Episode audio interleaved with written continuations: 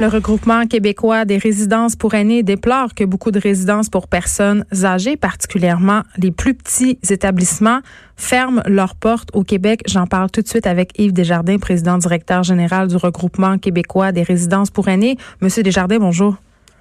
Bonjour. Et j'ai envie de vous demander, euh, question peut-être simpliste, mais pourquoi ils ferment ces établissements-là? Ben, écoutez, le fond de l'histoire est, simple, c'est que les résidences pour aînés n'arrivent plus à équilibrer les revenus et les dépenses. Alors, euh, devant l'impossibilité d'arriver, comme on dit, euh, la seule option qui, euh, qui s'offre à eux, finalement, c'est de cesser leurs opérations. Et là, il y a combien de résidences qui ont été fermées jusqu'à présent, M. Desjardins? Nous, on, tient un relevé là, depuis 2014, donc depuis six ans. Il y a 532 résidences qui ont cessé leurs activités. Là, c'est quand même immense et on, en parle souvent quand même euh, de la crise qui sévit dans les différents établissements de soins pour les personnes âgées. Qu'on parle bon des établissements de soins de longue durée, les CHSLD, les résidences pour aînés privées. On est devant une crise. Là. Si on fait rien, qu'est-ce qui va se passer? Parce que en tout cas, moi, je regarde ça aller depuis quelques mois, voire même quelques années, et on dirait que ça s'aggrave. Vous avez raison de vous inquiéter. Nous sommes inquiets également. Euh, écoutez, il y, a, de plus en plus de gens qui atteignent l'âge euh, aîné, hein, qui ont 65 ans et plus.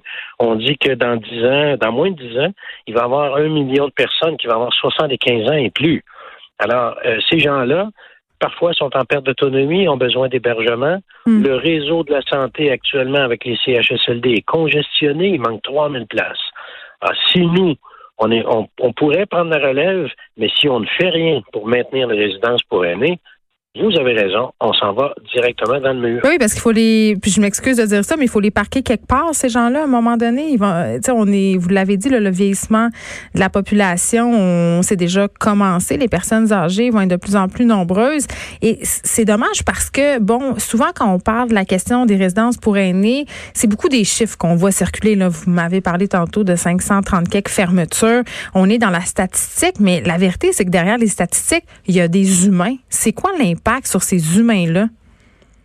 C'est ça qui est le plus effroyable, je dirais, c'est l'impact autant sur l'aspect physique que psychologique. Vous savez, un mm. déménagement, pour vous, pour moi, peu importe notre âge, ça a toujours un impact. C'est un des plus grands stress. Absolument. Il faut changer nos habitudes, il faut revoir nos façons de faire, euh, tout le stress qui accompagne le déménagement. Ah, quand on gagne en âge, c'est encore plus important. Et en plus, vous savez, les gens, les aînés ont parfois un tissu social assez limité. C'est euh, la dame d'à côté, c'est le voisin d'en face, ce sont les employés de la résidence. Mm. Alors, quand on ferme la résidence, c'est tout leur milieu qui s'écroule. En plus, euh, parfois, en région, il n'y a pas d'autres résidences pour prendre la relève. On déménage ces gens-là loin de leur communauté. Mais on les met où? Écoutez, il y en a... Ah, ben, souvent, c'est le réseau de la santé qui les récupère, ceux qui sont en plus grande perte d'autonomie. C'est pas optimal. On institutionnalise des gens qui n'ont pas à être institutionnalisés. Ils prennent la place de quelqu'un qui n'aurait pas besoin. Bref, il faut maintenir des résidences pour aînés ouvertes. C'est un système. Ben, ben, ce que vous me dites, en fait, c'est que vu qu'on délocalise ces personnes-là et qu'on met des personnes âgées, euh, bon, en milieu hospitalier, ça a un effet direct sur notre système de santé. Et sur les finances. Moi, j'aime mieux parler de l'aspect euh, humain, mais vous avez raison, il y a un aspect financier important pour la société. Ce sont des coûts élevés. nous, on a fait des propositions au gouvernement. Il y a une aide qui peut être apportée. Cette mm. aide-là, peu importe la forme qu'elle va prendre, va tout, de même être plus économique que d'institutionnaliser les gens. Mais c'est quoi les solutions, justement?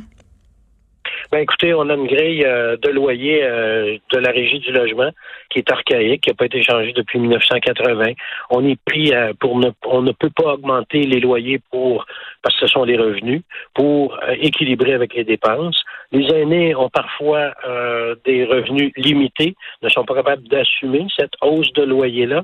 Alors il y a une aide qui, est un crédit d'impôt pour maintien à domicile qui n'a pas été bonifié depuis 2017. Hmm.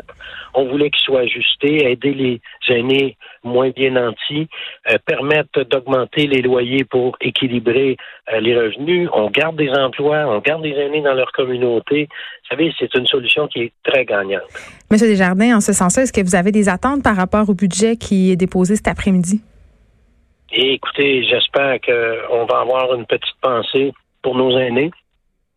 Vous savez, on dit qu'on a une situation financière qui est euh, très favorable actuellement. Les coffres sont pleins. Euh, je comprends qu'il y a des programmes, je comprends qu'il y a des besoins. Je voudrais juste pas qu'on laisse de côté nos aînés, ceux qui ont bâti le Québec, Mais regardez, ceux qui ont besoin d'une vie calme, quiétude et euh, tranquille. On peut se le dire que souvent et malheureusement aux yeux du gouvernement, les, personnes âgées, les aînés sont considérés comme des citoyens de seconde zone parce qu'ils ne sont plus rentables entre guillemets au niveau fiscal. Ben, je, partage un peu votre avis. Euh, souvent, ils sont laissés pour compte. Moi, je voudrais qu'on ait une petite pensée pour ces gens-là qui ont fait que notre société québécoise est rendue où elle est rendue actuellement. Et je pense qu'un coup de pouce pour les aînés, surtout ceux qui ont des, des revenus plus faibles, je pense que on ne mettra pas l'État en faillite. On pourrait maintenir des résidences. Écoutez, c'est, c'est, on a fait des représentations. C'est au, au, gouvernement maintenant à prendre ses responsabilités et à agir. Vous l'avez bien dit, ils ont bâti le Québec. On leur doit bien ça.